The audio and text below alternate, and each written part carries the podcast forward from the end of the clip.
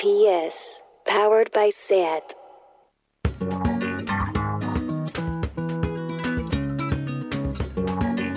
Oye Polo, amb Anna Polo i Oye Sherman. If you want my future,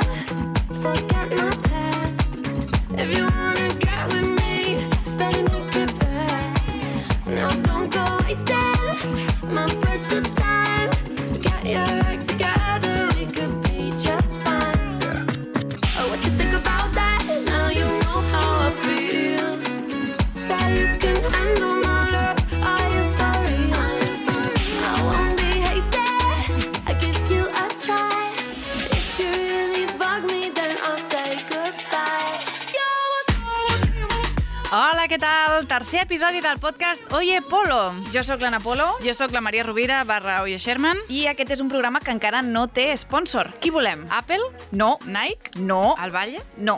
Levis? Bueno, mira... No, Anna, no, no volem Levis, ni Levi's, ni Levis, com va dir mai ningú.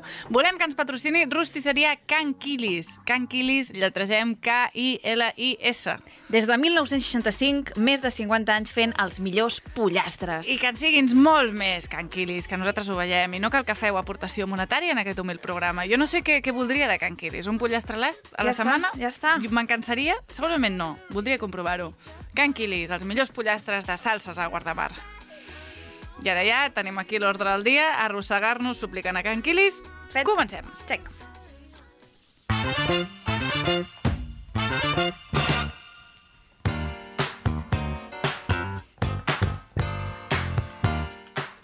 Comencem amb el feedback que ha rebut el capítol anterior de Oye Polo, parlant de Vallenata, Un gran títol.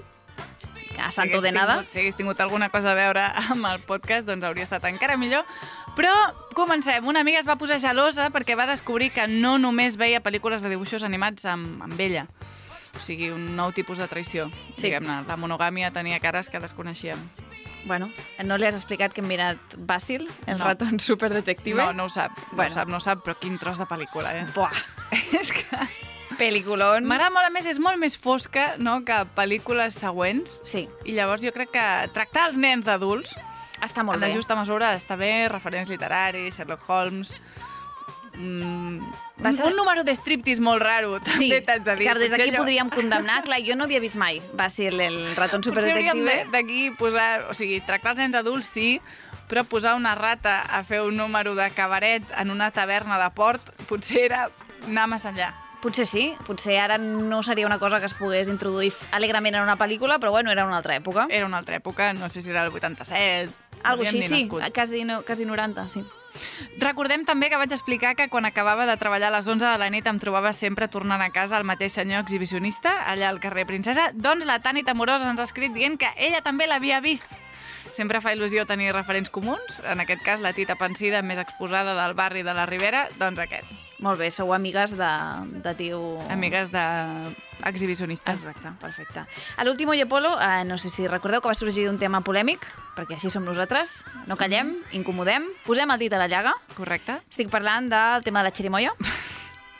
Es va fer una enquesta posteriorment. Em sembla, o sigui, el que et, et mobilitza, el tema de la xirimoia, Anna, m'agradaria, no sé, que agafessis una causa, no sé, la, les balenes, no? Bueno, Això és un jo ja tinc activisme apres- antic. Jo ja dono una turra amb uns altres eh, temes. Eh, no sé si coneixes la meva faceta de feminista, Maria, Correcte. però perquè no dono gaire bé la turra amb aquest Mm, tema. No, no hi ha un vídeo per setmana a FibraCat. No. Eh, he estat investigant, vale? es va fer una enquesta sobre la xerimoia Mhm. a Instagram, a a l'Instagram de Oye Polo, Ah. que és una enquesta que va tenir un vot com a Oye Polo en contra. No? La pregunta era, uh, t'agrada la xerimoia? I resulta que algú, que es diu Maria Rovira, va agafar des del compte de Oye Polo, un compte que en teoria havia de ser neutral, Neutral, sí. havia de ser suïssa no? en aquesta qüestió, doncs no, ella va votar que no, que no li agradava la xerimoia. Jo vaig, em, em va espantar com de ràpid te'n vas adonar, Anna. Bueno, estava controlant, tinc una llista de totes les persones que van votar que no els agradava la xerimoia. Total, impugno aquest resultat, vale? el resultat final va ser 58% contra xerimoia a Ahà. favor, eh, i llavors un 42 a favor. Em consta també que hi ha gent que no no ha tastat mai la xirimoia i va votar que no, amb la qual la impugno doblement, aquesta enquesta, ¿vale?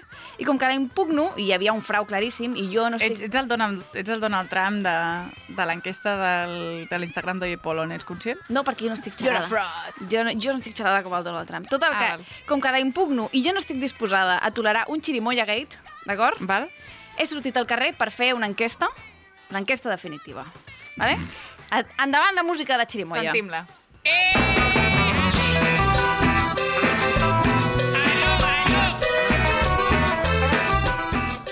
Molt bé, aquesta cúmbia. És una cançó que es diu Chirimoya Triste. Chirimoya triste. Ah, Efectivament, jo també ho estaria. No li falten motius. No li No, falten és, motius. és una metàfora per la seva xurri, el, el dir-li Chirimoya Triste. Diu com te quedaste com una Chirimoya Triste. No ah, entrarem val, ara. pensava que era una interpretació pitjor. No, és en plan, et vas quedar pensida pues, com una Chirimoya Triste. És una és que, que és doblement, és redundant, Chirimoya triste. No, no és redundant, també. Maria. Aquest és el meu moment de la Chirimoya. Val, val, endavant. He fet un reportatge que en principi havia de ser mini. Ahà. Sí, perquè aquí el guió posa mini report de la Chirimoya. Bueno, pues finalment no serà tan mini, perquè bueno, una vegada et poses a parlar de la Chirimoya, pues quin moment decideixes parar, no? No es pot... Ah, no, no, segurament no tindràs una altra oportunitat, realment. He sortit al carrer, he anat a un mercat, al mercat de la Basseria. Clar, has anat als dealers de la Chirimoya, Home. això també està, això té viatge. No, he anat Amiga. al lloc on es compren xirimoies, a un mercat on es compren moltíssimes coses, i li he preguntat a la gent a veure què onda això de la xirimoia. Anem a veure un batiburrillo d'opinions. Hola, bon dia. Que li puc fer una pregunta? Què li agrada la xirimoia? No, no, no, Però l'ha tastat? no. Ah, Però no, no, no, és una fruita que no em crida l'atenció. però com pot dir que no li agrada si Que no, no, l'ha que no, tastat? que no, el que no m'agrada no m'agrada, jo no, no discuteixo. Que me deje. Hola, li puc fer una pregunta? Li agrada la xirimoia? Sí, sí. No No, menjo gaire, eh, però sí. La quan he provada m'ha agradat, sí. Hola, bon dia. Li agrada la xirimoia? Una miqueta sí m'agrada, sí. És que no, no hi ha res que no m'agradi a mi, tu. M'agrada tot. poc exigent. Bueno, Ja està. Hem tingut de tot. Hem tingut gent que... M'agrada molt aquest to de, de nena dels scouts venent galetes que tens per aproximar-te a la gent gran al mercat. Bueno, s'ha de ser amable sempre. Sí, sí, Amb això- un micròfon a la mà o sense, Això això, no s'ha de perdre. Per acabar, he consultat un expert, vale? he anat amb el Salvador, de Fruits Vidal, que és un senyor que porta davant d'una fruiteria molts anys i que li pregunto a veure que, que, si es venen... Ah, t'has guardat pel final la, la, la, la font experta. Home, no? evidentment. La xirimoia es ven bastant. Una de les fruites que és molt bona, l'únic que té el convenient que hi ha molts ossos i tens de, tens d'anar traguent, tens d'anar amb cuidado, anar traguent els ossos i llavors són, és dolça i, bueno, molt, pel cos va molt bé. A mi m'encanta i que sigui ben madura. A mi la xirimoia m'encanta. Bé, què Què opines? t'ha de dir un senyor que en ven? Bueno, podria dir que no li agradava, Maria. A sobre que estic sent supertransparent i estic posant totes les opinions. Li pregunto, uh, finalment, si és la que més es ven, perquè i aquí sí que crec que m'he flipat una miqueta, perquè no. Home, no, la xirimoia no és de la, quina, la Ja, fruita que més ja. ven. No tenim de ser sincers. La fruita que més ven, ara, depèn l'època, ara en mates, al temps de, de les cireres ven molta cirera, ara xirimoies, quilos no se'n ven. Eh, es ven a peces, eh, però la gent els hi agrada i cada dia el, que ho proven els hi agrada més. Molt bé, moltes gràcies, Salvador. Vale, vinga, que tingueu bon dia i sobretot eh, menjar molta fruita, que és el millor que hi ha. I a part de d'això, xirimoies. Vinga, a comprar molta xirimoia, que és això que venc jo. Molt bé, Anna, molt bé. Jo he estat buscant l'etimologia de xirimoia. L'origen és del quichua, diu pera, potxa i farinosa. Això és mentida, t'estàs inventant. No, ve del quichua chiri, que vol dir fresc. Mira, És fort. Jo crec que les xirimoies seria com la, una de les dues coses que divideix les nostres opinions. D'una banda tenem les xirimoies, de l'altra la pel·lícula Patterson, efectivament, que a tu t'encanta i a mi també. no, que jo penso que és la basura més gran que he Tu et vist sembla en avorrida com... Sí, sí, com veure secar-se la pintura, no passa res. De veritat, quina mala tarda que vaig passar. Hi ha gent que té la, la sensibilitat d'una xirimoia, diguem-ne, no passa res. Molta il·lusió també, atenció, en un comentari que ens ha arribat. Diu, soy puertorriqueño y les escucho desde Boston para aprender catalán. Toma Home. triangulació. Un gran orgull, una gran responsabilitat, el rotllo fiscalitzador aquest de la llengua, no? Sempre és un tema que duem prop del cor, o sigui, que bé. Quina il·lusió. Sí. Maco. Ens ha fet il·lusió. També ens ha agradat molt el comentari de l'Anian13 via Instagram que em fa saber que no estic sola, em diu totalment d'acord amb el tema de crims. He arribat a pensar que allò d'aquest programa podria ferir sensibilitats va per les imitacions dels accents. Me recogió en el club, nos recogió a mí y a mi hermana y fuimos a cenar a un restaurante de la Mella de Vallès. Él cenó calamares, pies de cerdo y carne con salsa. mm. Hi ha algú més que sensibilitats, Farid, aquí, Sí. no? Sí, sí. També he rebut carinyo al màquina que es queixava que saltaves la valla de Melilla i et donaven un curs de fotografia digital, que per algun motiu que desconec això et soluciona la vida. El Mario diu, hòstia, no em recordava d'aquesta entrevista èpica, el tio ben preocupat, segur que es dedica a formar-se contínuament, perquè evidentment està clar que un curs de fotografia digital proporcionat per l'Ajuntament és com anar a Harvard Sí. i t'obre totes les portes Totes. possibles. Total, resulta que aquests són de plataforma per Catalunya de Sal. I llavors vaig penjar un frame del, del documental aquest del Sense Ficció de la dreta i més enllà, i el Manel Vidal, oriunt de Sal, va veure el tio que hi ha al costat, que porta una indumentària bastant curiosa, i va dir, jo sé qui és. Jo vaig conèixer Sergio Concepción a principis dels 2000, en un ambient típicament de quillos de poble, que és el que érem, que és l'ambient de les motos 49 trucades. Ell es movia bastant en aquests cercles, eh, tenia una moto, jo crec que era una Derby Senda, trucada, i es feia dir uh, Seji Junto. És important recalcar que Seji Junto era un sobrenom autoimposat. Ell havia decidit fer-se dir Seji Junto en aquell moment, i aquest era una mica el seu nick. Mm, li vaig perdre la pista fins que molts anys després el vaig veure passejant per eh, Girona o Sal, ara no ho recordo, al costat de Josep Anglada, fent-li de guardaespatlles a Josep Anglada, que havia vingut al Gironès i havia doncs, buscat la seva gent de confiança i un d'ells era Seji Junto. No em va sorprendre especialment veure'l en aquell context. Tant és així que uns anys després eh, va entrar com a regidor de Plataforma per Catalunya a Sal, cosa que encara és, en aquest cas, però per Vox, perquè Vox ha absorbit totes les agrupacions municipals de Plataforma per Catalunya i només té representació a Sal, a tot Catalunya. Un dels eh, tres regidors de Sal, de Vox, ex-Plataforma per Catalunya, és Seji Junto, ara ja eh, es fa dir Sergio Concepción ha, ha fet una transició, ha passat de Sergi, de Sergi Junto a Sergio Concepción a nivell de naming, però també a nivell de celles. Vull dir que s'ha passat a la màquina de tallar la gespa per les celles i ara és Sergio Concepción. L'últim que em vaig saber, no fa gaire, fa uns mesos, és que havia estat detingut per haver format part d'una mena d'estafa a una botiga de compro oro. Una mena de less ambitious Italian job. Això, fins aquí el report. Magnífic, Moltes magnífic, gràcies, Sergi. Junto. És com que tot és nova informació, però res em sorprèn, Exacte. perquè d'aquell individu que podíem esperar. M'agrada Sergi Junto, jo crec que té, té pompa de rei got. Sergi Junto? El tio devia pensar, sí, aquest és el, el nickname que em, que em llaurarà un honor i glòria, no?, en els anals de la posteritat. La clàssica estratègia abans de que riguin de mi, ho poso ja ho dic jo. jo, ja ho dic jo, ja ho endavant. sé, ja ho sé. Ja ho aquí, poso jo, que em faig una xapa i Ja m'ho està. poso. També em va arribar el següent missatge, diu Hola, només te volia informar que he escoltat el primer capítol d'Oye Polo i no supero lo de la Núria Fergó. Clar que no, Elisa, perquè ningú supera lo de la Núria Fergó mai. Tornem-lo a posar un segon. Para mí es muy importante participar en esta campaña ¿no? que hacemos sobre todo contra el fuego porque, como la misma palabra dice, es muy importante. Muy importante, com la misma palabra dice, és que és un mecanisme mental que mai em deixarà sorprendre. Per tant, gràcies, Núria, per aquests moments així en, en diferit. Com la llum de les estrelles que ens arriba més tard, doncs també les paraules de Núria Fergó. Moltes gràcies, Núria. Dit això, què t'ha passat aquest mes, Maria?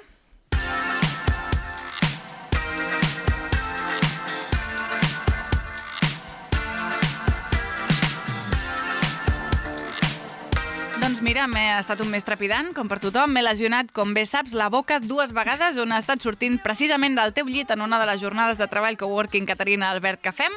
Va ser un moment molt èpic que tu vas presenciar. I l'altre va ser anar-li a fer un petó al clatell de la gossa que viu a casa meva, que es va aixecar de sobte i bam! O sigui, tenim una lesió per sortir del llit i per impacte de crani de gos. Soc una mica Lara Croft de geriàtric. Està molt bé, està molt bé. Està molt bé, Maria. Les nostres classes de ball, doncs, van bé. Tu, contentíssima? Contentíssima perquè les han anul·lat.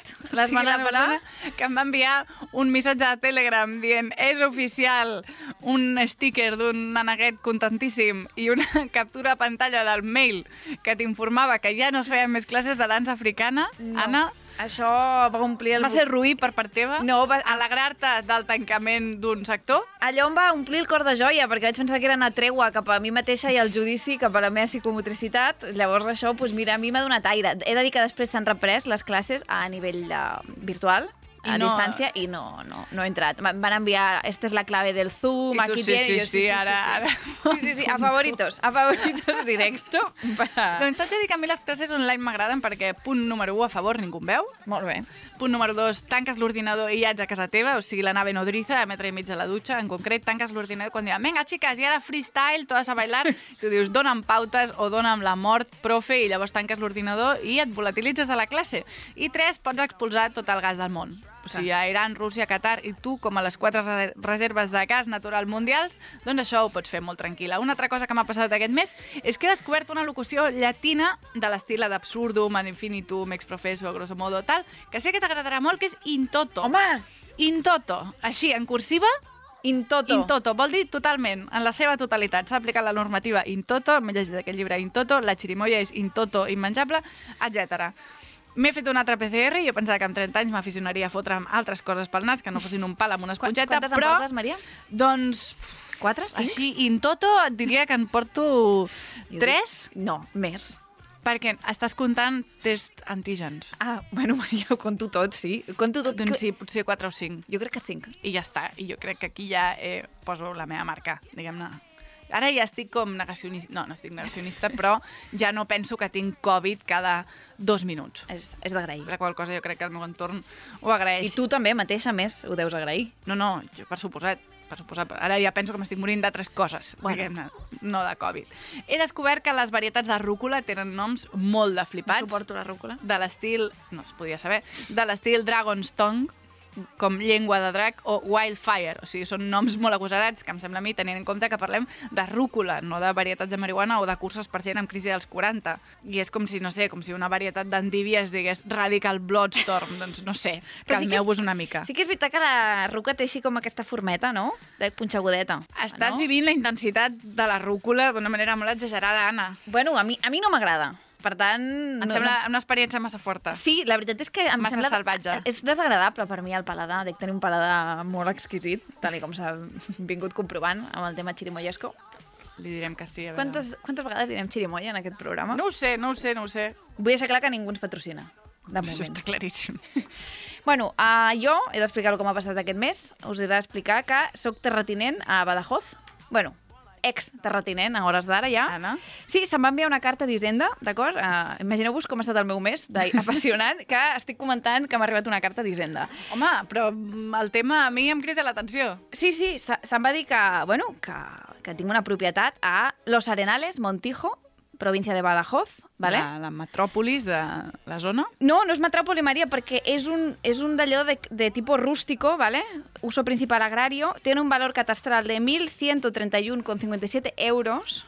Això és poquet per ser un territori, Sí, no? perquè són, hay unos olivos de secano. Esto és el que he pogut investigar. Escolta, senyora. No, però ja no soc, ja no soc uh, duenya d'això. Per què? Perquè precisament la carta que em va arribar era per notificar-me que jo ja no era propietària I com ho havies d'això. perdut? No ho sé, perquè en cap moment ningú em va avisar de que jo era propietària d'un campo de olivos. Anna, en- estan passant moltes coses a la teva vida i tu te n'assabentes per carta. per carta, i a més, eh, és, aquest episodi s'assembla molt a un que vaig viure el 2014, on també se'm va avisar per carta Que ja no eres propietària. No, que era propietària d'una finca a Montijo, Extremadura, al mateix poble, però era una casa.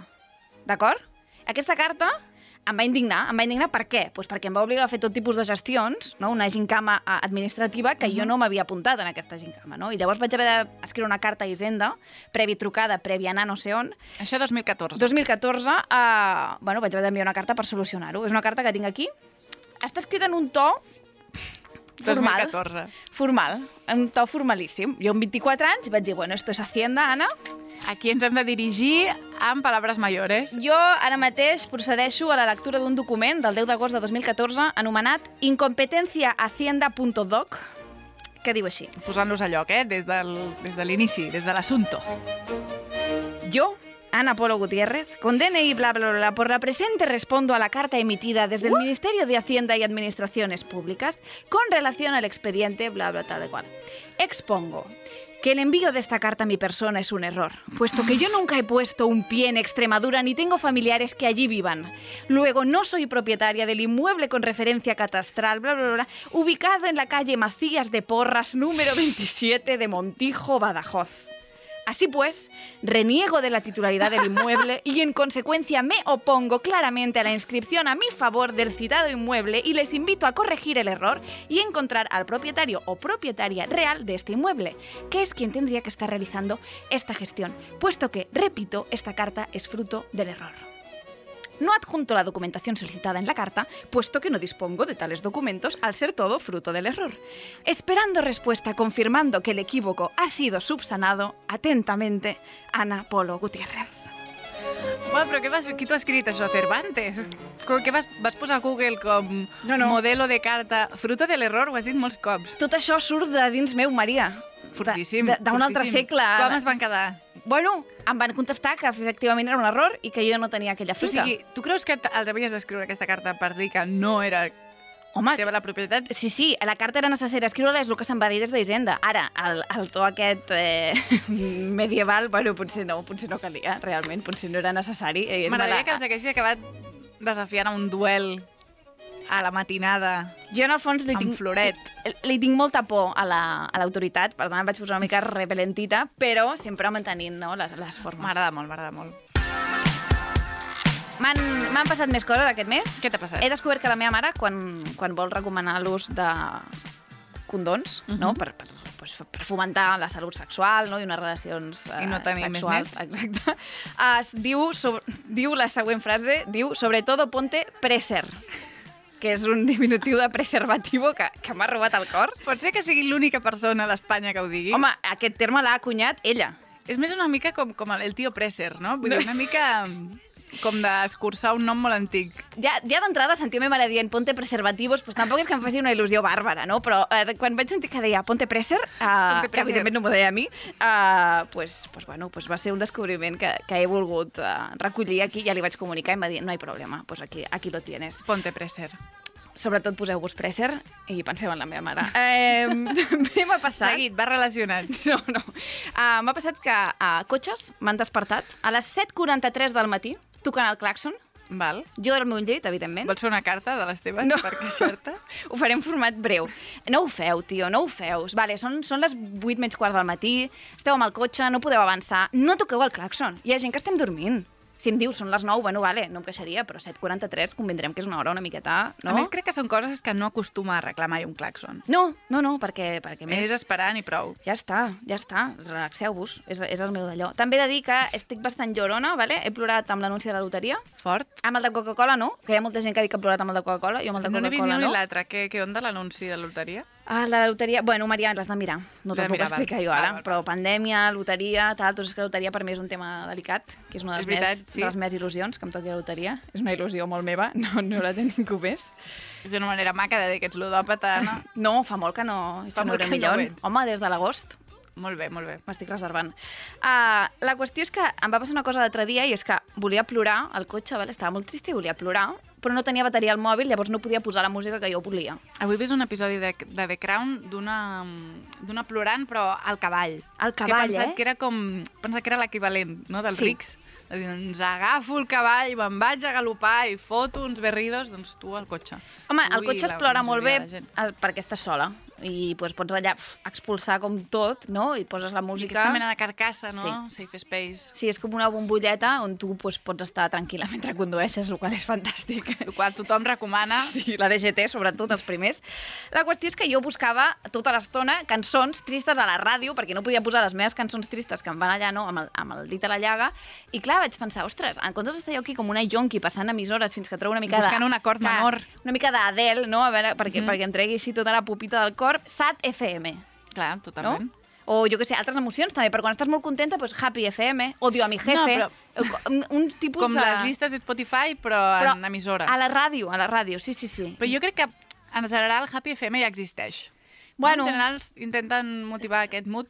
Jo crec que és més necessari un tristó FM. Sí, jo clar, a més estava en plan, no? pensant, ¿dónde està la lloreria quan se la necessita? Perquè de vegades sí que necessites anar a plorar a algun lloc i, i m'agradaria que em diguessin on és la lloreria. Doncs jo la vaig posar a Google Maps, Ah, i sí? existeix, és al carrer Nou de Cubelles, i crec que hi ha menjar per emportar. Molt bé. O sigui, es diu la, la lloreria per un altre tema i la gent ja s'ha afanyat a posar reviews de magnífico sitio para llorar o para enviar a la gente, perquè mira, perquè no es podia anar a- fins ara als bars i, i fem el que podem, no? La nostra vida és in toto apassionant i la lloreria té reviews de com si fos realment la lloreria. A mi m'agradaria molt que es, que es fes aquest lloc. De fet, potser l'hauria de fer jo. Jo he estat, crec que he com descobert, vull dir, potser ho mig sabia, però he descobert que em va bé, quan, quan estàs trist, va bé endreçar l'habitació sí. o canviar els llençols o dutxar-te.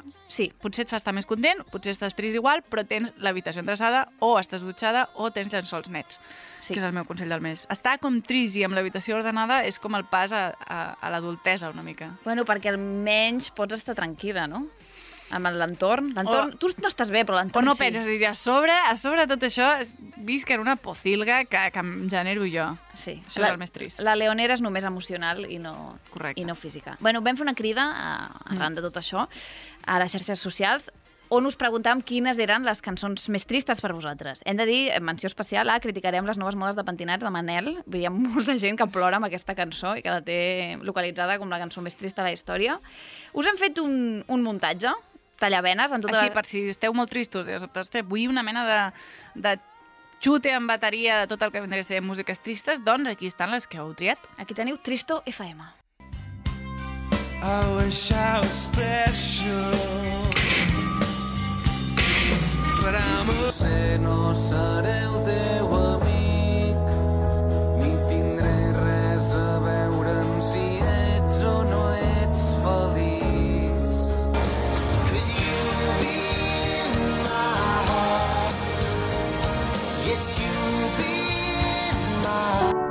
There is a house built out of stone. Aquesta és teva. Us. Serà algun va escriure dient que aquesta sèrie era pornografia emocional. Això és mentida. això, és, això no és mentida. És, és veritat que alguns va escriure. Ah, sí? Que també hem posat Antoni Font. És que quan hi ha cançons que diuen I am so sad, no? estic trist, um, la gent li ajuda. Dius, home, som, som com molt literals, no? Sí. És com el "To- tonight's gonna be a good night. Tu penses, sí, ei. Fem-ho fem em fa estar content.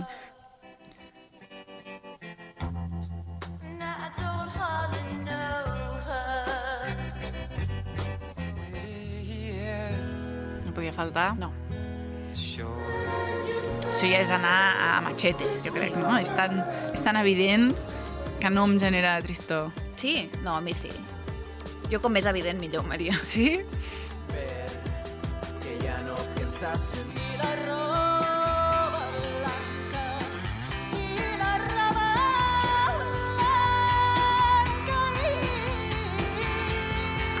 No sé, me recuerda. Un clàssic. No hi ha ni una cançó feliç de l'Oreja Van Gogh. Com que no? També grec. 17 anys.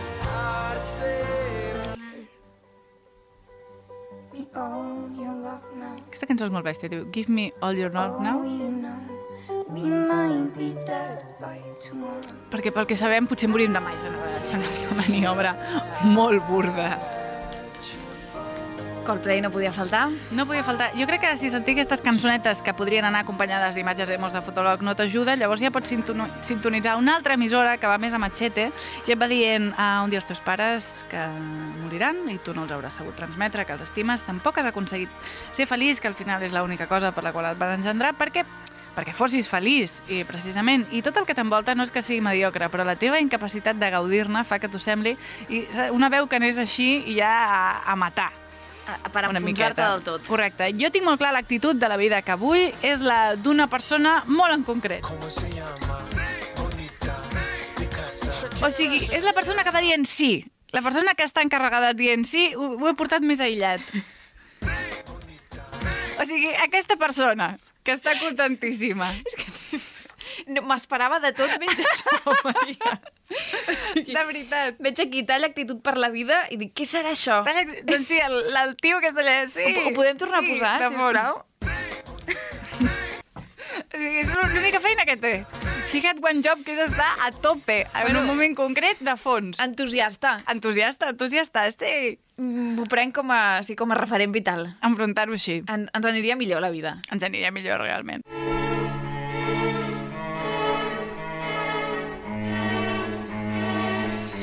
Amb consta que has acabat una sèrie, Anna. I quina no he acabat, Maria? I quina no has acabat? Tot el dia mirant sèries. Succession, per exemple. No, Succession no, no l'he vist. No l'has acabat? Mad Men he acabat. Mad Men, fortíssim, un dels pinacles de la ficció moderna, juntament amb Helena Quinaganya, són elles dues. I és dolorós quan acaba una sèrie, però hi ha una cosa més dolorosa que això, perquè tu saps la Joan Harris, de Mad Men? Sí. Saps l'actriu que la interpreta, la Cristina Hendricks? Sí. Més dolorós és saber que va coincidir en un restaurant a Madrid amb un grup de sis cavernícoles, entre ells Manuel Javois, Edu Galán i Arturo Pérez Reverte, No. i que Pérez Reverte em va fer un article! Un article? Un article totalment denunciable! O sigui, t'he portat, anava a dir, t'he portat una selecció de fragments, però no, o sigui, és llarguíssim i dolent com la pesta, però és que no, no sé per on tallar, per, per, perquè cada, cada, diguem-ne, cada frase em sembla que no és, no és estalviable de cap manera. Endavant. o sigui, vas a llegir l'article. Vaig a llegir l'article. Molt bé. Comença així. No se atreven. Mucha chulería de boquilla, pero no se mojan. El plan era que cada cual contaría su versión de los hechos para luego compararlas entre sí. Será divertido, decíamos, pero me han salido unos mantequitas blandas. Barruntan que los llamarán machistas, chulitos de barra o algo así. Son jóvenes y aún están en esa edad en la que uno se cuida con las redes sociales. El caso es que no cumplen. Así que tras esperar un tiempo dándoles la oportunidad de teclear lo ocurrido, me tiro al ruedo y lo cuento yo. Lo de aquella noche en Casa Lucio con Cristina Hendricks. La pelirroja de Mad Men, ya saben. La de las tetas grandes. No. Además de anatómica, esta es una definición sexista, claro. Pero cuando uno escribe debe buscar, ante todo, la brevedad y la eficacia. Y reconozcan que la definición es breve y eficaz a tope. Pelirroja de tetas grandes. Sí, y ahora todos. En, pelirroja no bastava. No bastaba. No, hi ha moltes, hi ha moltes amandment de pelirrojas. Y ahora todos y todas saben a quién me refiero. Estábamos cenando los compadres habituales, Antonio Lucas, Manuel Javois, Edu Galán y David Gistau. En realidad Gistau no estaba esa noche, pero da lo mismo, a efectos de la narración estaba. Me lo invento y no pasa nada. También se sentaba a la mesa, esto no me lo invento, mi carnal, el novelista mexicano Elmer Mendoza. Nos acompañaba su mujer Leonor, pero como ella no me viene bien para el relato, diré que esa noche no estaba. Éramos seis tíos, por tanto, cenando cocochas a la plancha y solomillos pocos hechos con tinto Luis Caña todo no, me, me, topicarro. Hablando de lo habitual, libros, periodismo, política, mujeres, el musical de Mongolia, el último poema de Lucky, la potencia sexual de Jabo, los cuatro niños de Gistau, que no estaba, que se pasan todo el puto día papi, papi, papi, pidiéndome de comer. Y su mano, ah, mm, no sé. Mm, Si me donessin menjar, no demanaría. En fin, cosas de esas. Entonces suena mi teléfono y un amigo me dice, Cristina Hendricks va a cenar a Lucio. Se lo digo a la peña y mientras lo hago se acerca Teo el maître. Pérez Reverte. A la peña. Se lo digo Sí, a la sí, peña. sí. Y después se acerca Teo el metre. El metre. Cristina Hendricks acaba de sentarse en la mesa de Severa Ochoa. Susurra. Miramos todos como un solo hombre y una sola mujer. Y la vemos. En carne mortal pierde mucho. Suele ocurrir, pero sigue siendo guapa y bien dotada. La acompaña un pavo enchaquetado que Teo define como el legítimo esposo. Estudiamos al pavo con ojo crítico. No tiene ni media hostia, apunta Edu Galán, ecuánime. Todos nos mostramos de acuerdo. Habría que decirle algo a ella, sugiere Gistau, que sigue sin estar allí. Esa gringa no puede escaparse viva, opina Elmer. Així. Una, Així. Em recorda una mica a Hombres G, en plan, hoy no te escaparás, Hoy no te escaparás. cuenta con que es posible que no puedas volver a andar. Ai, que bé, quina il·lusió! Aquesta cançó d'amor que, que ho va patar als 40 principals, que dius, en què momento? En fi, atenció, no se puede escapar, escapar vivo, perquè ja em diràs tu, aquí se le acut, ¿no? Anar a un restaurant. Todos se muestran de acuerdo y me miran tanto porque soy el mayor, aún respetamos esas cosas entre nosotros, como porque esta noche me toca a mí pagar la cuenta. Así que asumiendo mi responsabilidad, me vuelvo a Javois.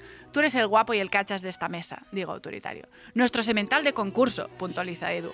Y acto seguido nos enfrascamos en un breve repaso biográfico sexual de Jabo, políticas y periodistas incluidas, hasta que retomo el hilo. Te toca hacerte una foto con ella, camarada. Ya estás Nos mira Javois indeciso y asentimos todos. Vuelvo con tu escudo o sobre él, sugiere Lucas, épico, casi homérico. Con su bondad habitual, Javo asiente, respira hondo, se pone en pie, va con su mejor sonrisa hasta la mesa de Hendrix, le pide hacerse una foto y ella pasa de él. Por su parte, el marido pone mala cara y dice que de fotos, nada. Regresa humillado Javois. Me han mandado tomar por culo, dice con su tierno acento gallego. Y se sienta. Tiernísimo. Nos agitamos indignados. El marido no tiene ni media hostia, insiste Edu Galán, que sembla que només va dir això en tota la nit. Menudo gilipollas, dice Lucky. Deberíamos romperle el morro, digo yo. En Sinaloa le daríamos plomo, remata Elmer. Pedimos las copas y Edu encarga a un fra angélico. Salimos al rato. En la puerta la Hendrix se hace fotos con los camareros, el guardacoches, el que vende lotería, con todos los que pasan Pues por claro que sí, Cristina. Ole tú. Javoy se deprime un huevo. Nos agrupamos consolándolo. El marido no tiene media hostia, chiste Edu. Bueno, Edu, ja t'hem sentit. Nos quedamos mirando a la pelirroja y al legítimo, al legítimo, con ganas de darle a, este las del pulpo, haciendo cálculos entre las ganas que le tenemos y los titulares de prensa del día siguiente. Reverte y otros cinco desaprensivos inflan al marido de la Hendrix en casa Lucio. O sea, que no. Al final decidimos irnos con las orejas gachas mientras Edu, que va hasta las patas de Fra Angélico, insiste. El marido no tenía ni media hostia. Asentimos todos cabizbajos y, y resignados mientras nos alejamos en la noche. Asiente incluso Gistau, que no sigui, què se suposava que pretenien fer aquests Avengers de la Lefa Ranger? O sigui, al costat d'aquesta escena, un documental d'animals sembla Gambito de dama. Home, o sigui, és que... la gringa no sale viva. What? En quin, en quin moment, per altra banda, trobes que això és algo del qual fer un article, Arturo? No? Vull dir que no em sembla que t'hagis trobat a Cristina Home, sí. Hendricks. És... Bueno, pues mira, ¿no? no, no... Y le bueno, ellos barruntan que los llamarán machistas, ya me atrevo yo Ya. a desplegar nuestra hazaña. Pues, pues efectivamente, tu radar arácnido ha estado muy afinado. Mare de Déu. mm, Arturo, porque sí, eh, machista és poco. Els ambaixadors de Xirolàndia. És que, mm, a més... Quina- tot- quina taula, quina la, taula. la objectivització, no? La pelirroja, les periodistes, eh, o sigui, no? Tot en plan, venga, venga, venga, objeto, objeto, objeto, objeto. És, és, en fi. Gràcies, Maria, per aquest narra- relat. Realment, pe, si d'alguna manera he d'accedir al contingut de Pérez Reverte, prefereixo que sigui llegit per tu. És el millor format per mi. Una cosa que pensava jo quan veia Mad Men era quines ganes de cascar-me un old fashion amb els frostis a les 9 del matí i de l'altra, quant de fum. O sigui, mirar Mad Men et fa literalment fumador passiu. Però és que abans estava molt normalitzat, o sigui, els metges assistien als parts amb el cendrer damunt la panxa de la mare, quasi. Era una cosa fortíssima. I aquí a Catalunya, el 3 de maig de 1984, entrava en vigor la prohibició de fumar a les escoles públiques. A TV3, la nostra, i la de la Pilar, sobretot, ho van explicar així. Atenció a la frase d'obertura. Sembla que els profes ja no podran fumar més a classe. Ho diu amb l'entonació de sembla que s'ha extingit l'últim vàndal del planeta. Algú estava empatitzant fortíssim amb els profes. Una, un, tota una desgràcia. Tota una desgràcia. Un, un cop fort pel col·lectiu de docents. Una ordre del Departament d'Ensenyament de la Generalitat de Catalunya, apareguda ahir, prohibeix el consum de tabac a les aules, laboratoris, sales d'estudis, sales d'actes, biblioteques, gimnasos, passadissos i distribuïdors d'accessos dels centres docents destinats als menors de 16 anys que depenguin de la Generalitat de Catalunya. Que es prohibeix fumar i ja està. O sigui, van tot arreu. redactant molt fort per no deixar cap buit legal i tampoc es podrà fumar a les sales octogonals amb una mostela dissecada. No, tampoc. No es pot fumar a l'escola. Ja està. Ja està. I llavors entrevisten a gent, tenim una persona que estava allà al pati, I bueno, però estem al pati sí que es pot fumar, no? Al pati no es pot fumar tampoc. Tampoc? No.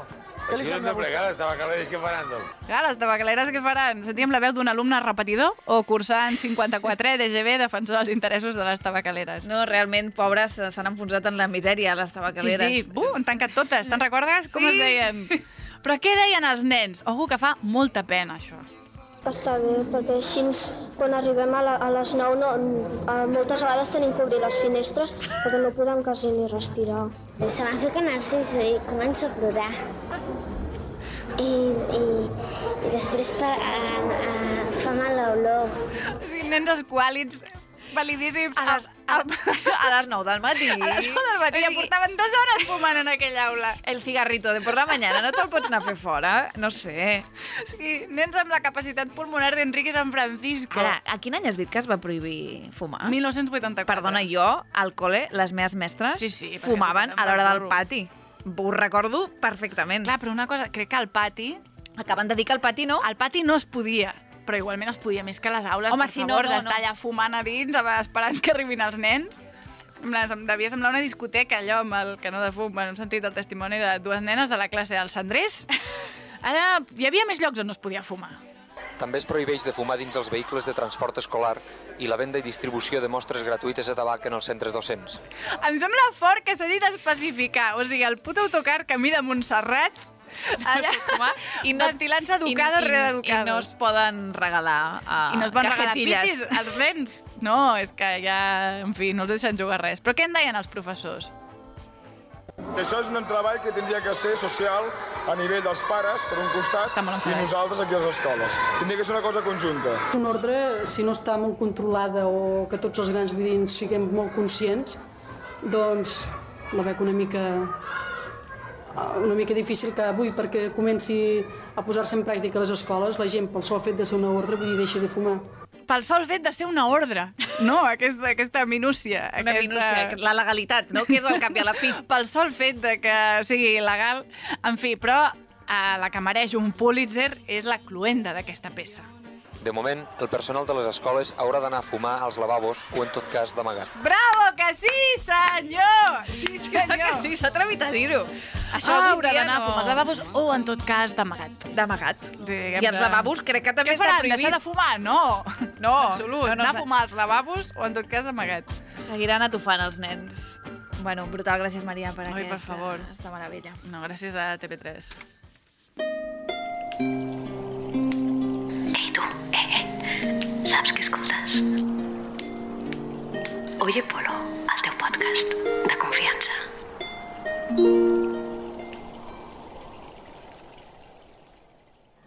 En un andén de la estación, bajo el sol abrasador, tú hablabas de un rascacielos del cielo de Nueva York. Vente pronto a ver el mar y tú envía una postal. Ya sabía que aquel día era el final. Ta Talleu-me perquè jo la puc cantar fins al final. Jo no. Això és un temazo, no es pot veure ara, però em brillen, em, em brillen els ulls. Sí, sí, m'he hagut de posar ulleres de sol. Aquí dins de l'estudi. Buah. Bueno, ara parlarem una mica de Los Serrano. Una mica evolució lògica, Mad no? Men, Va- Los Serrano. Està allà, no? Vull dir, són dues sèries que ho van petar. Això ho podem convindre. Cadascuna en el seu àmbit. Cadascuna amb, bueno, amb, amb el pressupost no? i la projecció que podia tenir. I la qualitat, Però... també. Però són dos grans sèries que tenim tots al nostre cor. Bueno, tu no, Maria, perquè tu no l'havies vist mai. No, jo la vaig veure l'altre dia a casa teva. Sí, et vaig posar uns fragments. Un tros. Uns fragments. Més llarg que, que la pesta. Sí. Van ser molts anys. Sí, sí. 140 i pico capítols. Vull dir, de, de 80 minuts. Era diari? No, no. Era un cop a la setmana. No, no, era un... un... No, no, llavors 140 capítols te'ls Són molts anys. frusques en menys d'un any. No, no. Bueno, uh, ho van petar molt, vale? ho van petar tantíssim, no?, que una de les seves protagonistes va ser escollida Chica Tampax.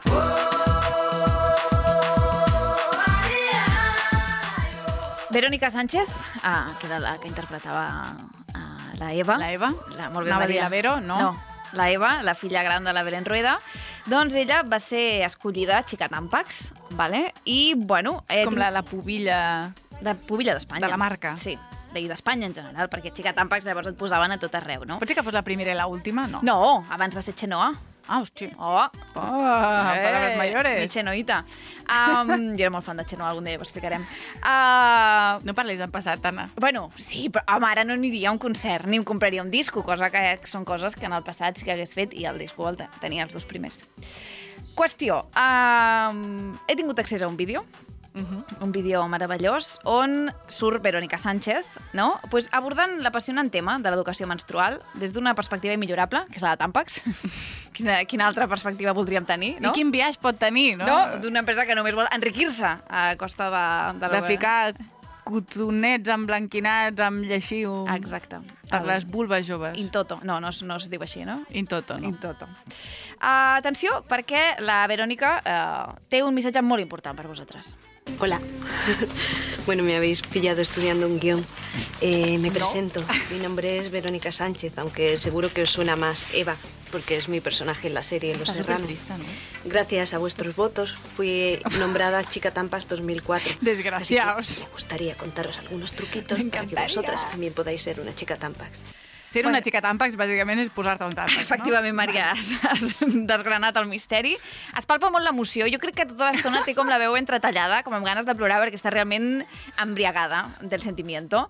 M'agrada molt. ¿Me habéis pillado? Sí, que és en plan, ah, no sabías com començar el vídeo i t'has empescat. Ah, me habéis pillado, ¿no? Ah, unos secretitos para ser una, una chica tampax i unes confessiones de chicas, No? no? que ho estàs fent molt millor que ella. Ah, sí, amb molta més ímpetu, perquè totalment. A mi, realment, jo penso, si us dona la impressió no, que mentre fa el vídeo l'estan amenaçant a punta de pistola, crec que segurament és això. O sigui, jo he estat barallant a veure quines possibilitats pot ser i és això, o el segrest de tota la seva família. O sigui, hi ha algun tipus d'amenaça imminent, no?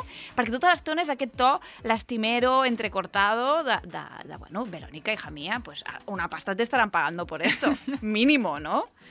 Bueno, uh, ella ha vingut aquí no pels diners, no per res, sinó per donar-nos consells sobre la regla. Os voy a enseñar algo, ¿vale? Mirad, los tampones son completamente naturales porque están hechos de fibra de algodón y rayón. Home. ¿Lo veis? Lo veis?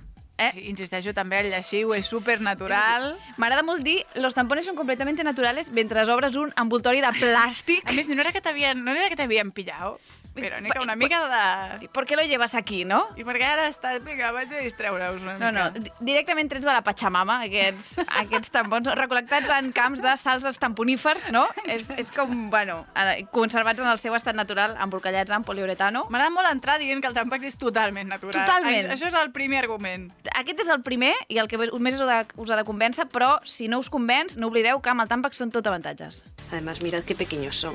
Lo mejor de los tampones, ¿sabéis qué es? Que son tan discretos que nadie los nota.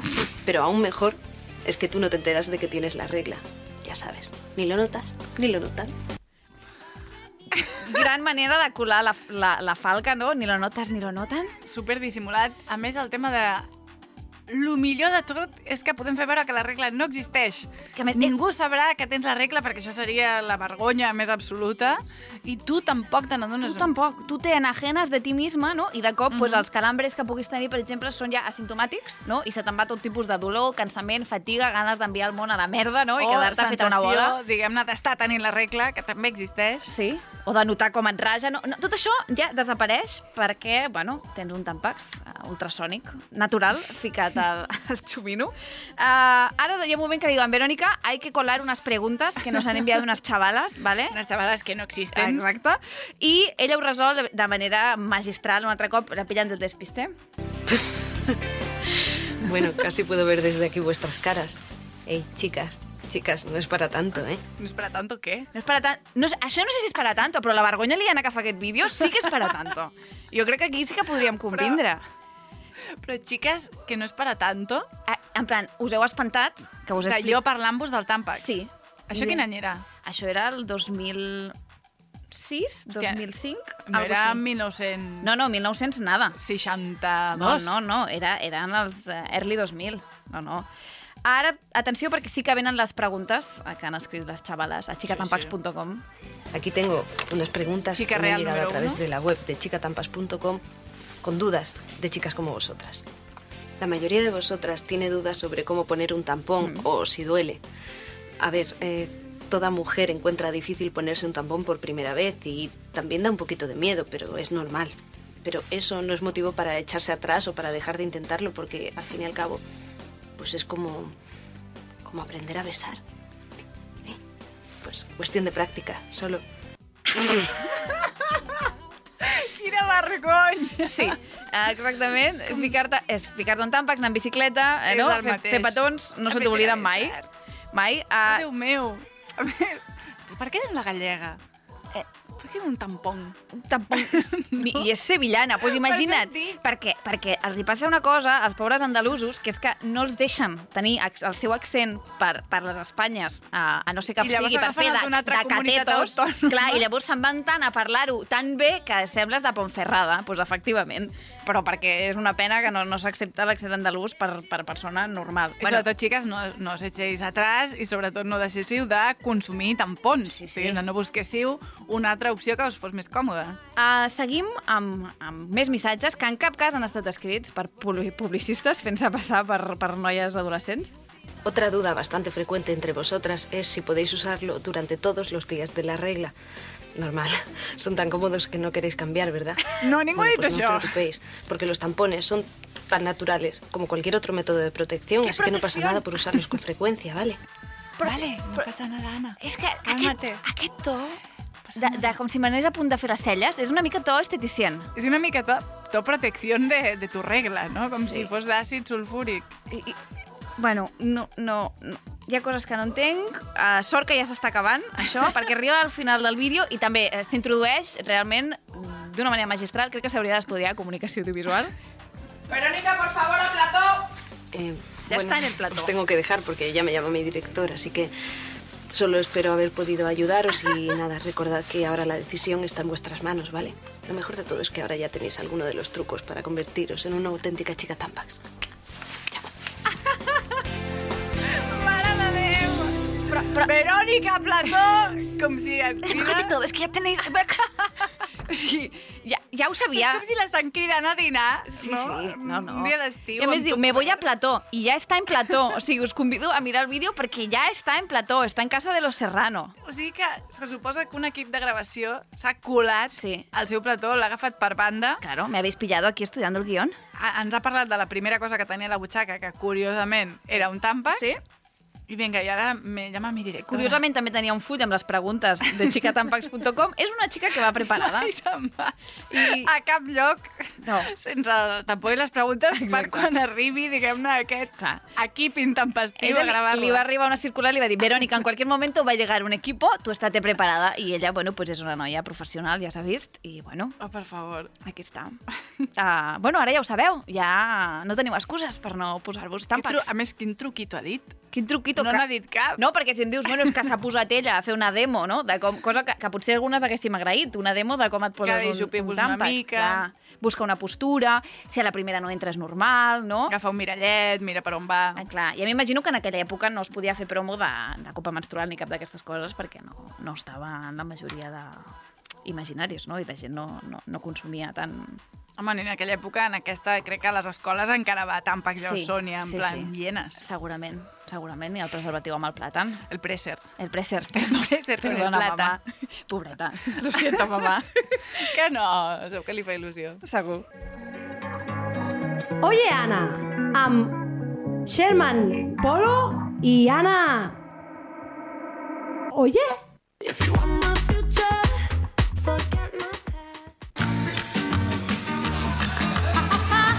Benvingudes a la gala mensual de la Caspa. Comencen els Premis Bertín, patrocinats per la misèria humana. Bueno, ja són aquí els Premis Bertín. Quina il·lusió aquesta edició, per favor. Molta Quins il·lusió. nervis. Comencem amb un Premi Bertín per Eduard Pujol, Home. exdirector de RAC1 i exdiputat del Parlament de Catalunya. És un premi no només per haver estat acusat d'assetjament sexual, cosa Mhm. que li ha valgut la suspensió cautelar de la militància de Junts per Cat i l'acte de diputat, sinó per uh, tenir la jeta de fer un vídeo, no?, ridícul. Ah, ell també? Ell també. Hi ha una productora, no?, audiovisual, Sí. diguem-ne, que va fent si, vídeos. Si no n'hi ha, uh, realment és un buit ha- que ara hi ha mateix nínxol, hi ha nínxol de mercat. de mercat uh, per, per, sí, per, per, per fer vídeos de, de, no, de perritos lastimeros. Uh -huh. Una mica podrien agafar Verónica Sánchez, no?, per trobar el to. El to seria aquest, sí, i, i bueno, doncs podrien estar doncs, Quim Arrufat, no?, també. Sí, va fer un vídeo també, Sí, m'explico. sí, sí, Eduard, Eduard Pujol. Expliques ah, perfectament. Doncs va fer un vídeo, no?, defensant-se de les acusacions que dius, bueno, jo no sé com tenen la jeta de fer un vídeo quan dius, bueno, si no és que siguin quatre rumors, que alguien, en- no?, el viento llevaba unas palabras i cada Les cop males llengües diuen... te destrozan la vida. Vull dir, quan et fan no, renunciar a la teva acta de diputat és perquè hi ha aquí unes acusacions una miqueta en ferm. Jo no sé com No, t'atreveixes. no, no, Anna, qualsevol, qualsevol frase d'una xalada random dita en un carreró li pot destrossar la vida i la carrera a un home. Sí, sí, i a més ell m'agrada perquè en el vídeo uh, diu que és innocent perquè ell ha, uh, i cito textualment, practicat sempre la tolerància zero amb l'assetjament sexual i el masclisme. Que és una cosa... És una cosa que porta molta feina. I que a mi m'agradaria moltíssim poder dir que és veritat, però puc donar fe de que no, de que no és així, perquè, bueno, estem parlant d'un tio que, sent ell director de RAC1 i jo treballant a RAC1, Mhm. un dia jo estava passant per un passadís i ell va grunyir darrere meu i per acte seguit dir és broma. Quan jo em vaig girar, què dius? És broma què? No ets un porc? I, I, és broma que... I si no era broma, uh, no? Quina altra... Uh, Quina altra interpretació possible pot tenir? Vull dir, és evident que és una broma, però per què ha de ser una broma? Per què ha de ser una broma que m'has de fer aquí en un passadís, al mig de rac no? Eh, A més, tu estàs caminant pel matí anant cap al teu lloc de feina i de cop sents... Jo no sabia ni que era ell, i em giro i dic, el director de rac està grunyint darrere meu? Sí, això, això era així. Un altre dia, per exemple, em va veure i em va dir... Tot això davant de gent, eh? Uh, no, li dius Polito, perquè em deia Polito sempre. Polito! Molt bé, molt, molt digne. Polito, no li dius que està guapo el teu director? I jo, home, Eduard, pues si ja t'ho estàs dient tu. Allò que intentes com sortir per la tangente com pots, però jo diria que no són en cap cas converses no? que un director hauria de tenir amb... A més, és com que està implícit en la mateixa frase. O sigui, no li dius al teu director que està guapo. És com, posem, evidenciem més l'abús de poder, diguem-ne, de manera literal. Què, què vol dir el teu director? Perquè no, seràs director de la ràdio on treballo, però el meu director no. També un dia em va agradar molt eh, quan, quan de cop em va començar a dir Segolèn, perquè em deia, tu ets la meva Segolèn i jo sóc el teu Hollande que recordem que Ségolène Royal i François Hollande uh, van estar casats. O sigui, eren, eren marit i muller, i ell, Eduard Pujol... I es van enrotllar en un ambient laboral, diguem Bueno, clar, i em venia el Partit Socialista francès, llavors em venia i em deia, "Ah, tu ets la meva Segolène, ah, no sé exactament a santo de què. No et va dir que era broma, també? No, això, això no em va dir que era broma, això reia i, bueno, llavors jo juraria pues, que no és el que jo entenc com a tolerància zero amb el masclisme, no? Home, no, de fet és currar-t'ho per anar en direcció contrària. Clar, és com eh, practicar-lo de pe a pa, no? O sigui, jo no vaig veure mai fent aquest tipus de bromes a cap tio, de, ni dient-li això a Òscar Dalmau, per exemple, no? És una que no, no va Tu passar quants mai. anys tenies en aquell moment, Anna? 25. 25 I la teva cara, diguem-ne, la teva reacció... Jo intentava sortir d'allà com podia, perquè, clar... Però és una cosa que és, que és com evident, no? Tu si estàs a l'altra banda veus quan, quan la gent se'n va sense saber què dir, totalment incòmoda, tu acabaves d'entrar a la ràdio... Aquest tipus d'intel·ligència no tothom la té, Maria, et sorprendrà, però no, no és un denominador comú en, en l'ésser humà. Clar, jo no crec que sigui una cosa d'intel·ligència, tampoc. In- Vull dir una intel·ligència social, Sí, sí, és sí. a dir, no, de, de saber llegir les situacions i saber llegir que no li pots dir això a, a una persona de 25 anys. Que Molt bé. Déu-n'hi-do, Eduard Pujol, coronat. Si això és el que feia en públic, diguem-ne, no vull saber el que feia en privat. Doncs mira.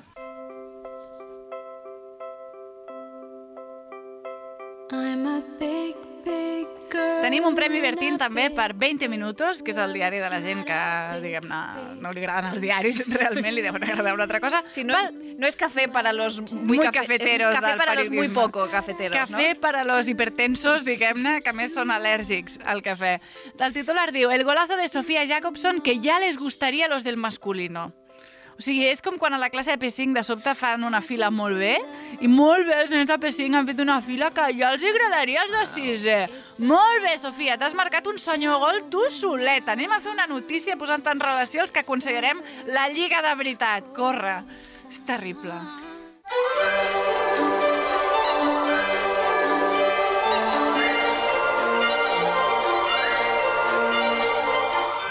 Premi ara per la revista Lectures per Home. publicar un article titulat El detalle de peso que frustra la posibilidad de una boda entre la princesa Leonor i Christian de Dinamarca.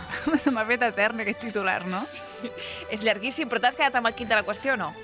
Hi ha una frustració? Sí, perquè, bueno, eh, tenim per una banda Princesa Leonor, per tots coneguda, no? Que té La- 15 anys? Sí, 15 anys. I Christian de Dinamarca, que és l'hereu de, de Dinamarca, que també té, té uns 15 anys. Molt bé. I així és com comença doncs, una xaladura d'article que es dedica a explicar els pros i contres de la unió matrimonial entre aquests dos adolescents, eh, dos menors d'edat, de 15 anys, vale?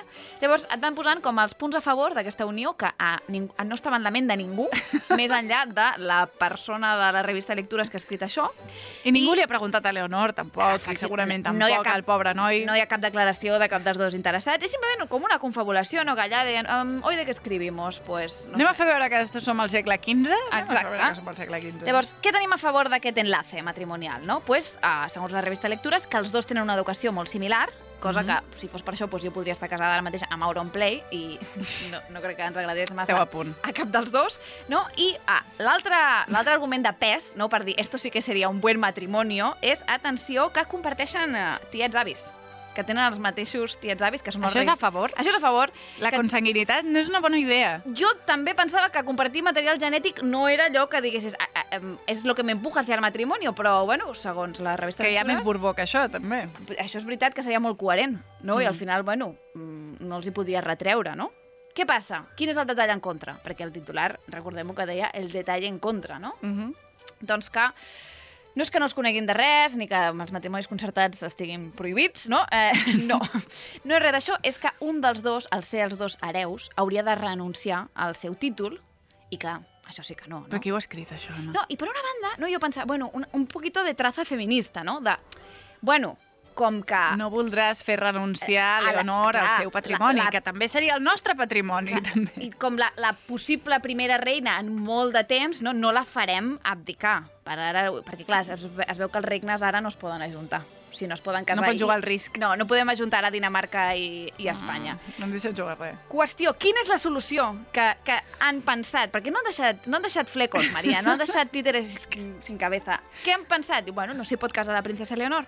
No pasa nada, hay otra en el banquillo. Que se case la infanta Sofía, que solo tiene 13 años. Y todavía, bueno, está de buen ver, no la hemos colocado, pues para el Christian de Dinamarca. A més, com que, com que no serà hereva, diguem-ne, es quedarà tota la vida fent el pamplines per allà. Pues ja, així la tenim col·locadeta. Us he dit que aquest article ja no existeix. He hagut de- d'escriure'l de, a, a aquesta, aquesta notícia a, pues, a, a través de notícies de, que es van fer eco d'aquest article perquè el van, el van canviar. Ara que la gent va començar a dir què és, esta, què és esto, he llegit un comentari que m'ha agradat molt, que era com, esto és la superpop del medievo. Doncs, efectivament, efectivament. Ja no es pot recuperar, però sempre tindreu aquesta crònica que us hem fet aquí, perquè, perquè no es perdi aquest Que és un nadie de... te preguntó en totes les lletres, no? Sí, sí. Però mira, un rato que passes llegint, llegint la Superpop del Medievo. Una altra cosa que ha passat és que s'ha mort, diguem-ne, se'ns ha mort Sean Connery, sí, sí, que va fer aquestes declaracions. You did an interview in which you said, it's not the worst thing to slap a woman now and then. As I remember, you said you don't do it with a clenched fist, it's better to do it with an open hand. Yeah, remember that? Yeah. Yeah. And I didn't love that. I haven't changed my opinion. You Ell haven't. no ha canviat la seva opinió respecte a que it's el good to pitjor que li pots fer No, a I una, think it's una dona I no és un guantasso, diguem-ne, perquè després insisteix que um, si insisteix a tenir l'última paraula, doncs què has de fer? A qui se li acut, no? Intentar tenir l'última paraula en una discussió. Molta gent, sobretot homes, van anar a dir que era un senyor nascut al 1930, però l'entrevista de tot això és de 1987, o sigui, tampoc... Havia, tenin, havia tingut temps, no? Sean Havia Connery tingut per, temps. per reflexionar, per deconstruir una miqueta alguna cosa. Llavors, el 1993 va dir que el que volia dir era que pagar una dona no era el pitjor que li podies fer. No, clar, home. Home, doncs haver-ho dit, no, Sean, si volies dir això, haver-ho dit, tot i que sembla que més que empàtic, sembla que s'estigui posant creatiu, no? De dir, però no és el pitjor que li pots fer a una dona, Encara- encara, encara pot ser més cruel. Llavors, el 2006 va dir, no crec que cap tipus d'abús contra les dones estigui mai justificat en cap circumstància, punt. Molt bé. Molt bé, aquesta és la versió, però el tema és que la seva primera dona, Diane Cilento, explica a la seva autobiografia que va patir maltractament físic i psicològic a mans seves entre el 62 i el 73. Vull dir que haver-ho aplicat, Sean, Sí, està molt bé, diguem-ne, dir el titular correcte, no? Al cap de 30 anys de fotre trompicons. I tres oportunitats, no?, per, per dir-ho. Exacte. Llavors ha sortit molta gent a defensar Sean Connery. Oh, sí, vamos a juzgar opiniones de hace 20 años con los criterios actuales. Muy bien los, po los progres. Pos- Postmoderna, María, que eres una sí, sí, postmoderna. postmoderna. Ese que de, hombre, pues entonces, ¿por qué criticas a Franco, no? Por ejemplo, Hitler, si era un señor de su época. Clar, és com, no, és, no és tant criticar com posar context i veure que aquestes coses passaven i no han de passar. Vull dir, això costa molt d'entendre. Home, i que un senyor al 1987 podia saber perfectament que pagar una dona estava malament. En fi, a l'hora de condemnar l'apologia de l'agressió a les dones, l'opinió està dividida, però a l'historial de Connery hi ha una taca fosca de consens on l'opinió pública és unànima i és a la pel·lícula del primer caballero, que és un bodrio. I efectivament això és Hips Don't Lie en versió medieval. A Film Infinity li diuen de tot, infumable, no sé cómo enredaron a Sean Connery para rodar esto, se orina en las leyendas artúricas, a la sala de caballeros solo le falta televisores de plasma, però la millor de totes les crítiques és la següent. Diu, viendo el plantel de actores que se nos presentaban con Julia Ormond, Richard Gere y Sean Connery, me esperaba una nueva versión de la ya conocida historia del rey Arturo. Pero ¿cuál es mi sorpresa al encontrarme este bodriete invisible que nos cuenta una historia sacada de no se sabe dónde? Eso es literalmente no se sabe dónde, porque, en fin, con una ambientación de chiste y con un Richard Gere que parece puesto ahí por el ayuntamiento. A mi això de parece ahí puesto por el ayuntamiento Richard Gere em sembla la versió més, més perfecta i final de, de cagar-te en una pel·lícula i estarà sempre en el cor.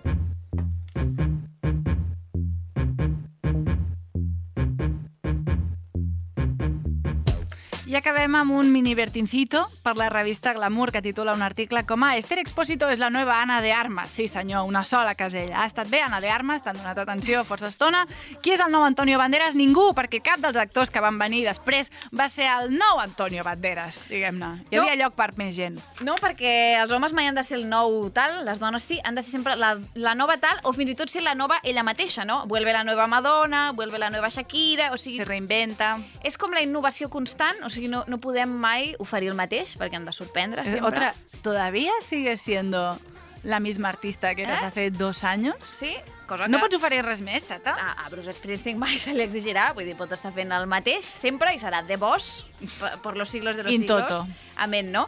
I a més també fa molta ràbia aquesta comparació contínua que jo penso que també és una pena, perquè la comparació, la competició, al final fa que les dones mateixes ens perdem les experiències d'altres dones més grans perquè sempre estem no, com competint entre nosaltres amb les més grans. No? És com aquesta competició que ens, ens impedeix fer una mica de xarxa entre, entre nosaltres, també intergeneracional. I la sensació això, que només hi ha una cadira, no? Sí. I que si seu ella no seuré jo. Perquè al final és que Ana de Armas té, ho he mirat, 12 anys més que Esther Espósito. Però ja no poden, no poden conviure. Una galàxia on les dues tinguin èxit és, és vamos, se rompe el espacio-tiempo. Ha estat, ha estat destronada, Ana de Armas, ja està. Basta ja, revistes. Pareu. Moltes gràcies a Ràdio Primavera Sound, al David Camilleri, a la Júlia Barceló, actriu estibadora, i la nova Esther Expósito, que ens ha fet les veus del programa. I també moltes gràcies a l'Helena Carazo pel gràfic design i a Pérez Reverte per no deixar mai de supurar hectolitres de pus a cada segon. I també a vosaltres per escoltar-nos. Ens sentim al desembre. Que vagi bé.